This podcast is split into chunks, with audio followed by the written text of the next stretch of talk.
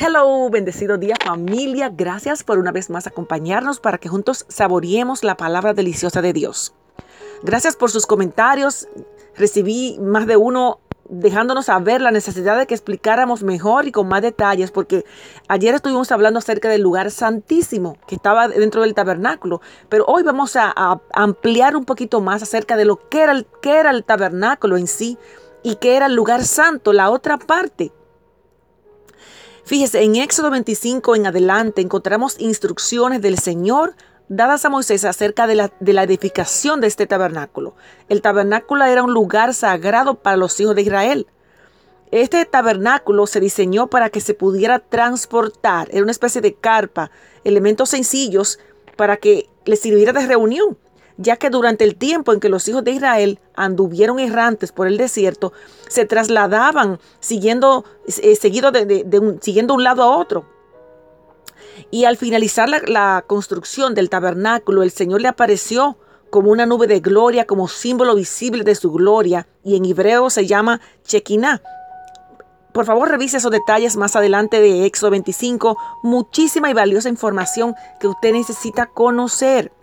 Fíjese, Moisés recibió, las instrucciones para la construcción de este tabernáculo con específicos detalles de colores, medidas y elementos diferentes. Ayer compartimos acerca del lugar santísimo, ya que este representaba todo lo que era santo y celestial. Y hoy estaremos observando la otra parte dentro del tabernáculo llamado lugar santo. Simbolizaba este la humanidad y su dependencia de Dios para sobrevivir. Importantes detalles a observar es que ambas áreas, tanto el lugar santo como el lugar santísimo, estaba dividido por un velo, un velo cortina, que era como una barrera que, o división que dividía ambos lugares, tanto el lugar santo como el lugar santísimo. Y más adelante vamos a estar hablando de este velo.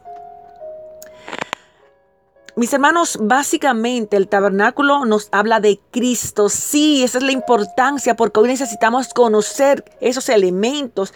Cada elemento hablaba de Cristo, el verbo que fue hecho carne.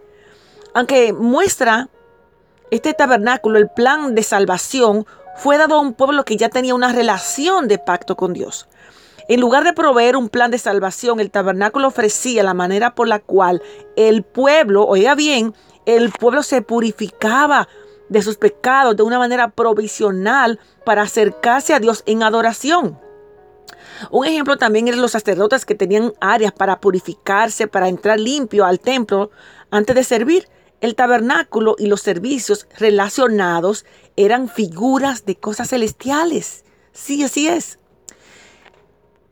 Y para finalizar, quiero dejarle saber que en el lugar santo habían tres muebles, cada uno de estos elementos tiene más importancia y hoy para nosotros pues se anuncian y hablan de nuestro Señor Jesucristo. Fíjese, la mesa de panes de la proposición en el cual se guardaban doce panes simbolizaban la dependencia de la humanidad de Dios para sostenerse, para sobrevivir.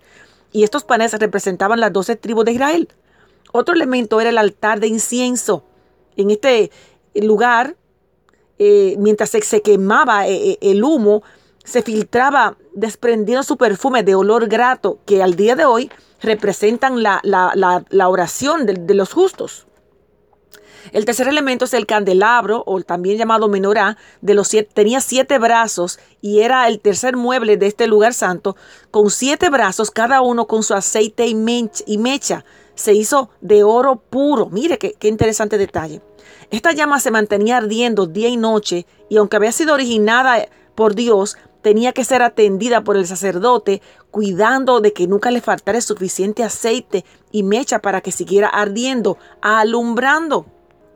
Familia, los dejo con mucha necesidad de, preguntas y de, interrogantes y precisamente es la idea de este programa, de, entregarles palabra de Dios y que usted se quede con hambre de más para que usted siga y escudriñando, no tan solo leyendo, escudriñando y pidiendo más, necesitando conocer más de Dios. Y el manual lo tiene con usted, la palabra de Dios. Le indico que está en números 25 en adelante palabra deliciosa de Dios que nos retrata y nos describe a Cristo, ya que cada libro de la Biblia nos menciona, nos, nos hace ver a Cristo en el proceso. Amén. Le pido que siga estudiando y continúe mañana con una próxima, un próximo tema. Bendecido día.